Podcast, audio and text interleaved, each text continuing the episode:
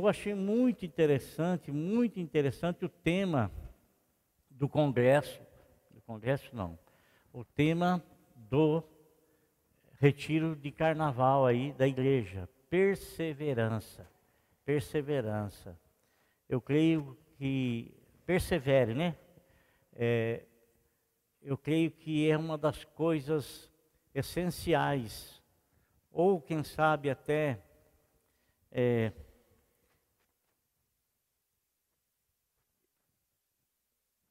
tremendamente necessária, tremendamente necessária na, na carreira cristã.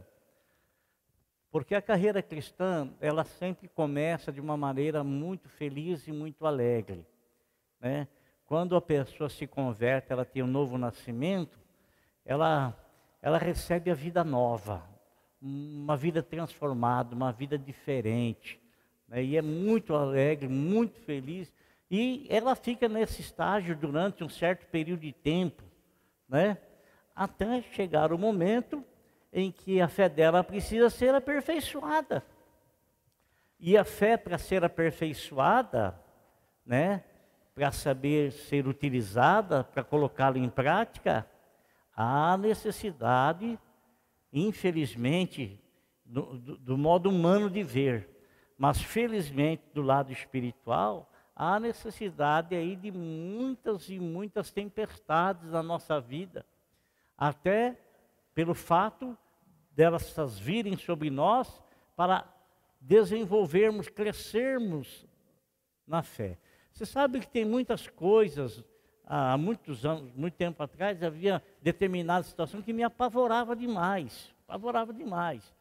Mas eu fui enfrentando-as tanto, tanto, tanto, que eu já não me apavoro mais. Não me apavoro mais. Porque Deus estava no controle lá atrás. E eu vi a minha insegurança a minha, quando a fé estava sendo provada.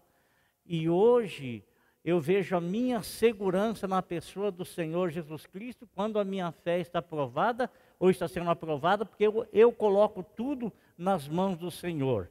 Porque é isso que a palavra de Deus nos fala, né? Para nós colocarmos tudo nas mãos do Senhor. E é muito difícil, às vezes, irmão, quando nós temos interpretações erradas das situações que nós estamos enfrentando. Ou quando, então, nós é, temos assim uns pensamentos é, errados e atribuindo a determinadas coisas, determinadas situações, aquilo que nós estamos atravessando e nós estamos passando. E muitas vezes aquilo que nós passamos não é à toa. Deus permite porque Ele quer trabalhar as nossas vidas. Quando você sai da sua casa, quando você vai, por exemplo, em um, um, um local e você está procurando um vaso, um vaso, e você vai nos locais, nos lugares, e você sabe a ideia de vaso que você quer. Você sabe. Então você vai nesses lugares e você chega ali você contempla muitos e muitos vasos, né? e eles estão ali, mas dificilmente a gente pensa no trabalho que aquilo foi dado para pessoas fazer, principalmente né, os vasos que são feitos manualmente. Né, o trabalho que tem, a gente não pensa nisso aí. A gente não pensa quantas vezes será que aquele, aquele barro da qual, do, com que foi feito o vaso é, estourou na mão do, do, do, do trabalhador, do oleiro, né? Então a gente vê aquilo uma coisa bonita, bela, pintura, tudo, né? A nossa vida não é diferente, irmão. A nossa vida, ela está na mão do Supremo Oleiro, sabe? O Supremo Oleiro. E o Supremo Oleiro, a Bíblia fala que nós somos vasos de barro na mão do Supremo Oleiro, do Supremo Oleiro. Então, às vezes, quando nós estamos sendo trabalhados a gente às vezes interpreta muitas situações erradas, nós atribuímos a alguma coisa que não tem nada a ver, a gente atribui aquilo, atribui aquele lá, atribui aquilo outro, atribui aquilo outro, e a gente não leva em conta que é um trabalhar de Deus na nossa vida, Ele está nos moldando segundo a ideia dele, segundo o querer dele. E Lucas, que foi o médico, né? e que ele foi muito amigo do apóstolo São Paulo, e logicamente, uma pessoa amiga do apóstolo São Paulo, que andava junto com ele, aprendeu muitas coisas com ele. Aprendeu muitas coisas. E sabe, irmãos, ó, vou dizer uma coisa para você. Ande com pessoas que acrescentem coisas na tua vida. Ande com pessoas que vêm acrescentar coisas na tua vida. Não ande com pessoas negativas, pessoas que só não faça isso. Ande com pessoas que às vezes ele traz uma, uma nova visão ou pensamentos diferenciados daquilo que você pensa a respeito de determinadas coisas. Determinadas coisas. É, eu vou explicar para você por quê. Por que isso? Mas a gente tem que ter essas pessoas, pessoas que estão junto com a gente, que nos embalam, nos faz andar, nos faz caminhar, mesmo que esse andar, esse caminhar, seja através de um puxão de orelha. Mesmo que esse andar com esse caminhar seja dizer não, mesmo que esse andar, esse caminhar, esse caminhar é, a nossa vontade não seja feita naquilo ali, mesmo que seja é, confrontado. Havia na igreja algumas interpretações erradas a respeito do que Jesus Cristo disse do que nosso Senhor tentou ensinar. Por exemplo, quando ele disse para Nicodemos que era necessário ele nascer de novo, Nicodemos não entendeu. Não entendeu, não compreendeu o que Jesus Cristo estava querendo dizer para ele. Jesus Cristo disse para ele: é necessário você nascer de novo para você ver o reino de Deus. Primeira coisa, se não houver novo nascimento, você não pode ver o reino de Deus. Novo nascimento que nos advém através de aceitarmos a Cristo e nós nascemos então do Espírito e da palavra. Se nós não vermos, nosso Senhor na sequência diz para ele: se você se você não nascer de novo, você não pode entrar. Primeiro você vê, depois você entra. Né? Primeiro você vê, depois você entra. E e Nicodemo disse: Ah, mas como é que eu vou voltar no, no ventre da minha mãe? Ele fez uma interpretação errada daquilo que Jesus Cristo estava dizendo, estava falando. Fez uma interpretação errada. Uma outra interpretação errada que aconteceu foi quando nosso Senhor Jesus Cristo, irmãos, é, ele, ele vai em busca dos seus discípulos. Ele vai em busca dos seus discípulos. É, ele vai em busca por quê?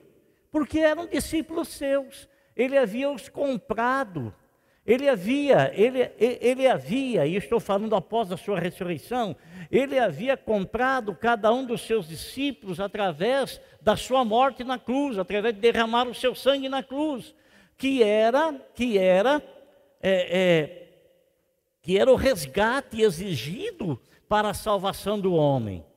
E ele pagou esse resgate e salvou o homem. Então, quando esses, esses 11 homens, né, tirando Judas, quando esses 11 homens, esses 11 homens, eles se dispersaram, eles pertenciam ao Senhor. O Senhor não disse assim, ah, me, me abandonaram, se, se perca. Não, ele não fez isso. Por quê? Porque ele tinha pago um preço. O preço da salvação daqueles homens já tinha sido requerido e, consequentemente, já havia sido pago.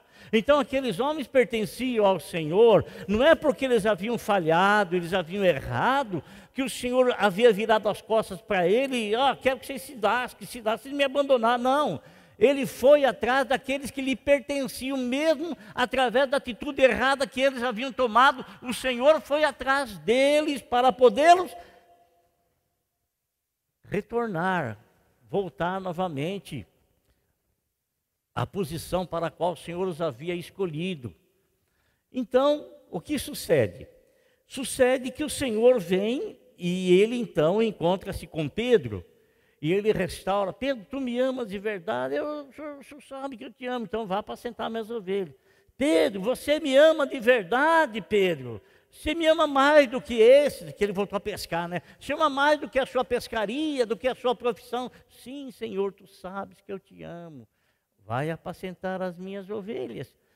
Mais uma Pedro, você me. Senhor, já é a terceira vez que o senhor está me perguntando. É porque você me ligou três vezes. Você pronunciou não três vezes. Agora você vai ter que matar o não que eu sim. Três vezes você vai para você é, é, negar aquilo que você havia falado. Você me ama de verdade, Senhor, tu sabe, o Senhor sabe todas as coisas, tu sabes que eu te amo. Então apacenta os meus cordeiros, né? E aí restaurou-se. E Jesus começou a conversar com Pedro. Começou a conversar, irmão, presta atenção no que eu vou dizer para você. Uma das coisas que mais Jesus gosta, irmão, é de você estar na presença dele. E às vezes você não precisa abrir a sua boca e não falar nada. Converse com ele apenas no seu pensamento. Se for necessário você falar, ou se for necessário, e se através, é, através do diálogo com ele, você sentir de, a presença dele, e essa presença mexer com os seus sentimentos, e você sorrir, ou você cantar, ou então você chorar, que você faça, não tem problema nenhum. Não tem, não tem problema nenhum. Nada, nada, nada, nada. Então, o Senhor estava conversando com Pedro, sabe? O Senhor quer conversar comigo. O Senhor quer conversar com cada um de nós, irmãos. O Senhor quer conversar com cada um de nós. Ele quer dialogar conosco. Sabe, amado, muitas vezes, olha que eu vou dizer que isso é uma verdade na nossa vida. Existe muita situação do esposo, da esposa, do filho, do pai, da mãe, a sua própria situação, que às vezes você não tem nem coragem de falar com ninguém, porque você não sabe como é que a pessoa vai receber aquilo que você vai falar sabe? Você não sabe, ah, então você fica muito cismado, você fica assim, é, meio confuso. Mas, irmão, você pode ter a certeza de uma coisa: ainda que ninguém te compreenda, mas quando você fale, fala com o Senhor, o Senhor vai te compreender e Ele vai agir de maneira a trazer força sobre a sua vida, trazer paz sobre a sua vida, trazer segurança para a sua vida, para que você continue a caminhada, porque começar bem é muito bom, continuar bem é melhor ainda, e terminar bem é o ideal, é o ideal. Então, ele está conversando com Pedro, teve um diálogo com Pedro, e Pedro, assim, de repente, viu quem? Quem é que estava junto com Pedro? Né?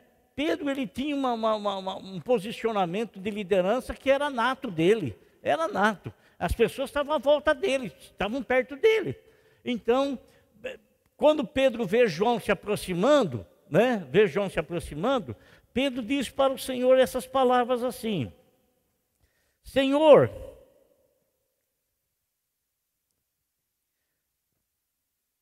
Quando Pedro ouviu, perguntou: Senhor, e quanto a ele, que era João?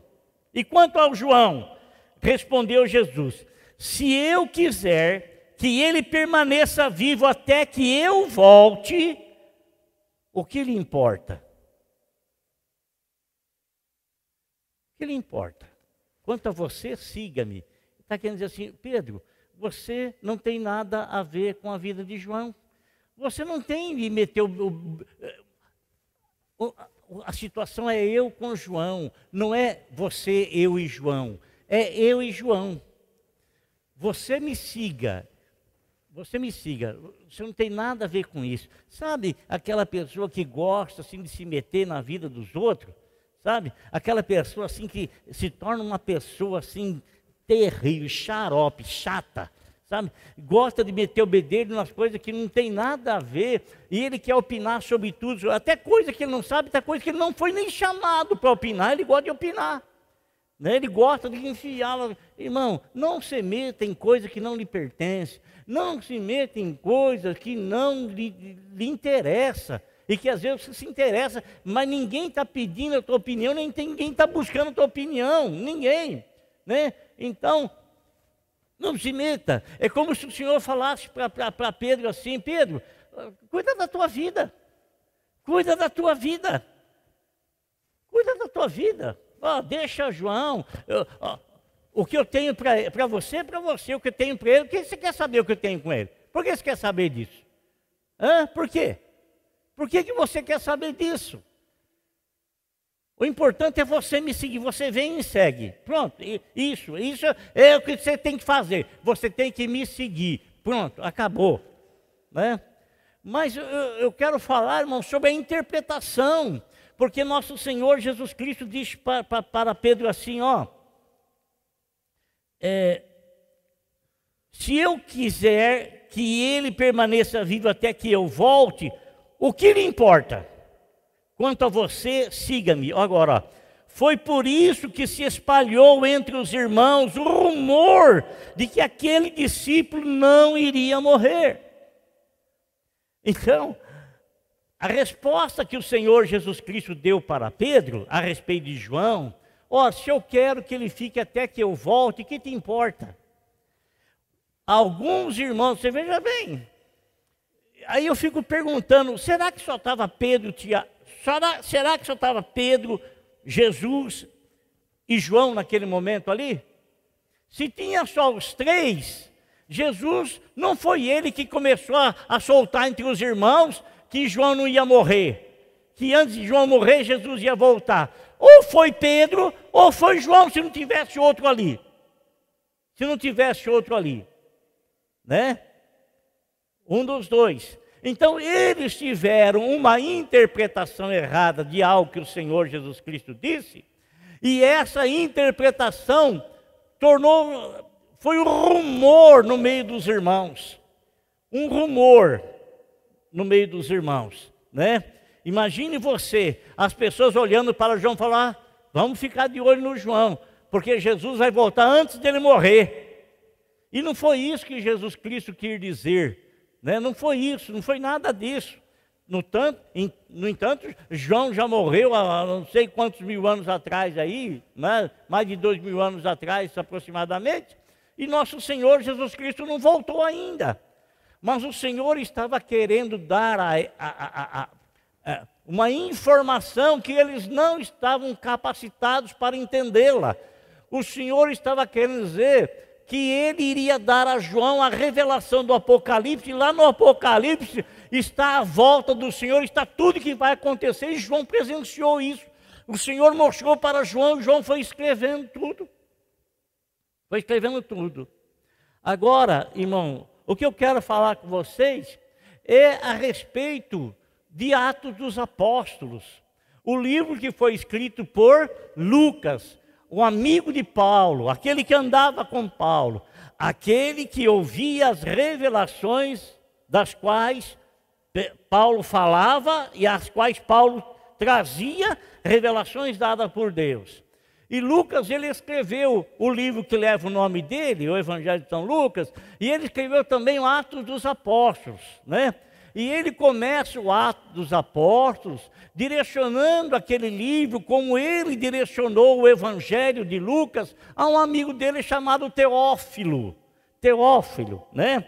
Então ele fala assim: em meu primeiro, em meu livro anterior, Teófilo, escrevi a respeito de tudo o que Jesus começou a fazer e a ensinar então ele não foi contemporâneo de Jesus, não foi, ele viveu depois. Viveu depois. Mas ele, ele procurou escrever desde o começo tudo que o Senhor Jesus Cristo começou a fazer e a ensinar. Isso é, ele procurou ter um conhecimento profundo, porque ele tinha responsabilidade uma unção vinda do Espírito Santo sobre a vida dele, que o fez nele tanto o querer como o efetuar. Fez com que ele quisesse escrever a respeito da biografia do Senhor e o levou a fazer isso. E o levou direcionando a buscar informações, buscar informações, porque ele não queria passar absolutamente nada, nada, nenhuma em verdade. Nenhuma verdade. Ele queria que as pessoas tivessem conhecimento, tivessem conhecimento daquilo que nosso Senhor Jesus Cristo começou a fazer e a ensinar, né? Então, ele procurou as pessoas contemporâneas do Senhor, os apóstolos que viviam ainda, ele procurou falar com cada um, conversar com cada um, e ele então passou a escrever. Então ele diz assim: a respeito daquilo que Jesus começou a fazer e a ensinar, até o dia em que foi elevado aos céus. Quer dizer, nosso Senhor Jesus Cristo, nosso Senhor Jesus Cristo, ele ser elevado aos céus, logicamente aconteceu 40 dias depois da sua ressurreição. Nosso Senhor Jesus Cristo ressuscitou e durante esses 40 dias, como for, está escrito aqui, está escrito assim, ó, depois de ter dado instruções por meio do Espírito Santo aos apóstolos que havia escolhido, depois do seu sofrimento, Jesus apresentou-se a eles e deu-lhes muitas provas indiscutíveis de que estava vivo. Apareceu-lhes por um período de 40 dias, falando acerca do reino de Deus. Irmãos, depois que nosso Senhor ressuscitou, ele andou 40 dias aparecendo às pessoas dando provas indiscutíveis da sua ressurreição, conversando com eles, ensinando-os, estando presente. Por isso que João e, e Pedro disseram assim: nós não podemos deixar de falar daquilo que nós vimos e ouvimos. Então, antes do Senhor Jesus Cristo haver ressuscitado, eles ouviam coisas proféticas do Senhor Jesus. Proféticas. Como, por exemplo, que ele haveria de ser morto. Como, por exemplo, que ele haveria de ressuscitar depois de três dias que estivesse morto. Mas isso ele falou. Após a sua ressurreição, foi confirmado tudo que Jesus Cristo havia falado. Por isso que Pedro e João diz: Nós não podemos deixar de falar daquilo que nós ouvimos porque eles ouviram primeiramente os ensinamentos de Jesus. E após a ressurreição, eles viram a palavra se cumprindo. Viram o Senhor Jesus Cristo ressuscitado, ressurreto. Agora preste atenção numa coisa, irmão. Nenhum, nenhum dos apóstolos, nenhum deles, dos onze, nenhum deles negou a fé depois deles ter ouvido durante 40 dias, depois deles terem visto Jesus 40 dias depois de ressuscitado. Nenhum deles. Eles morreram por essa verdade. Todos eles. Eles não recuaram. Eles não se assustaram diante dos seus algozes. Eles, porque, irmãos, eles viram que o Senhor Jesus Cristo ressurreto ali ele estava confirmando toda a palavra que o Senhor lhes havia ensinado durante os três anos e meio que esteve junto com eles.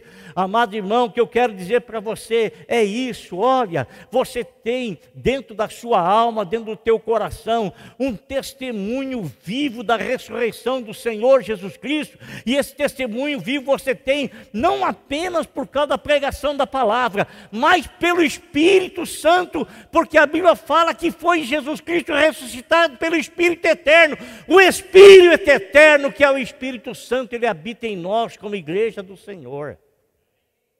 Então nós não podemos, irmão, não podemos recuar, nós não podemos nos afastar, nós não podemos nos distanciar, porque nós temos a verdade viva dentro de cada um de nós. E o Espírito Santo é aquela pessoa que confirma cada palavra pregada. É o Espírito Santo que traz ao nosso coração de que o mundo todo foi construído pelo poder de Deus através da pronunciação e o chamamento da sua palavra. Através da pregação da, da palavra. Não, é inegável. Inegável. Agora, irmãos,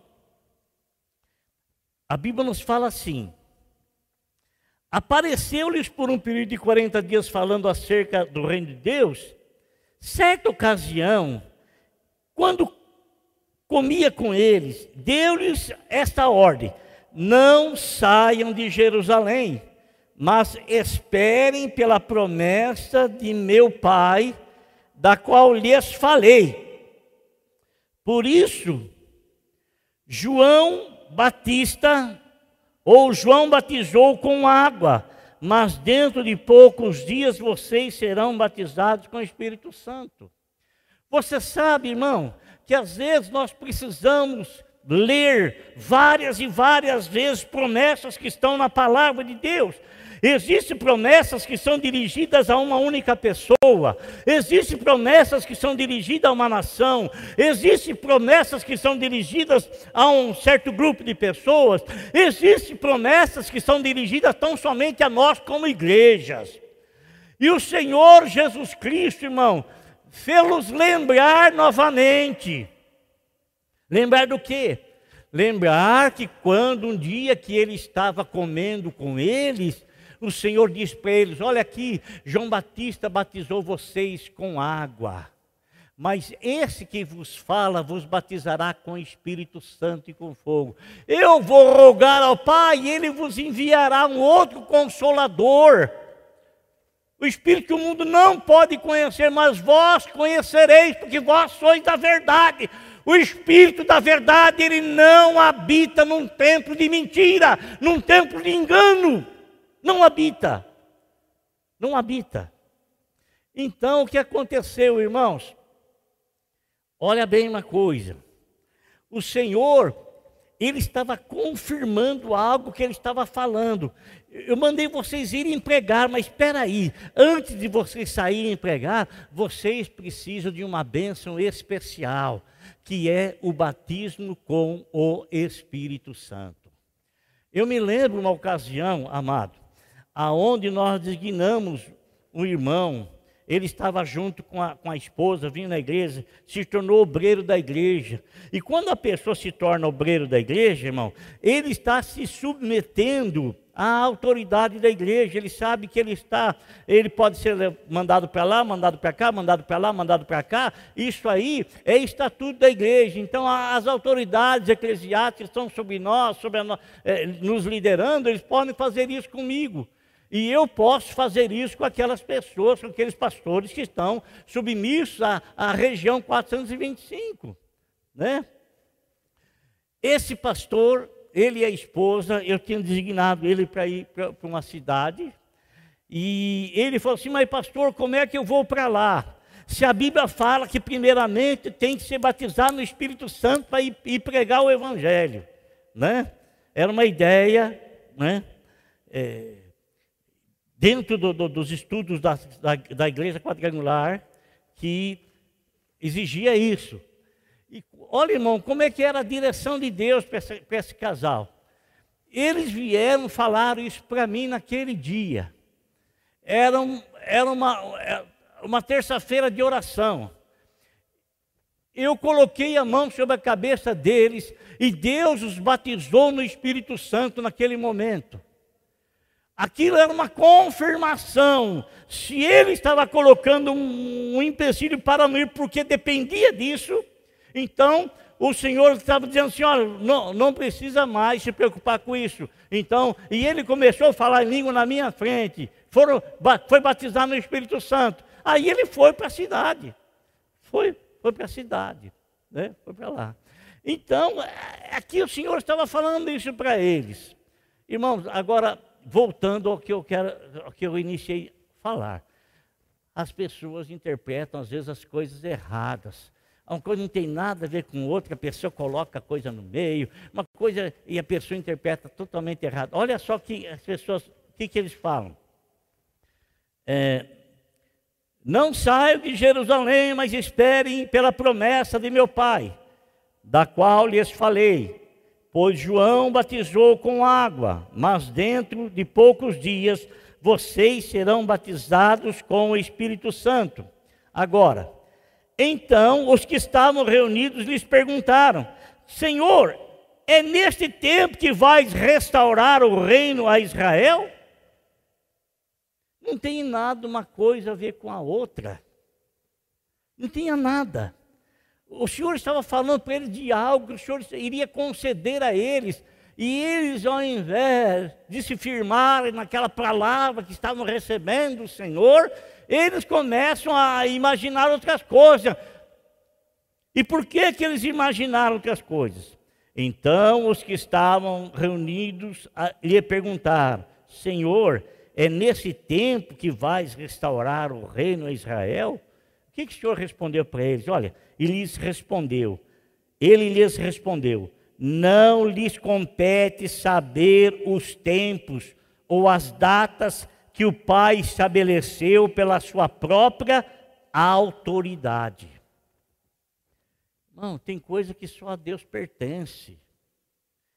E tem muita gente que fica questionando a Deus a respeito de muitas coisas, querendo saber muitas coisas, querendo saber, olha, aquilo que Deus trouxe, aquilo que Deus revelou, é revelado para nós, é para nós. Se Ele não revelou, não adianta a gente querer cavocar, não adianta a gente, a gente querer procurar, não adianta a gente querer cavar para saber, irmão.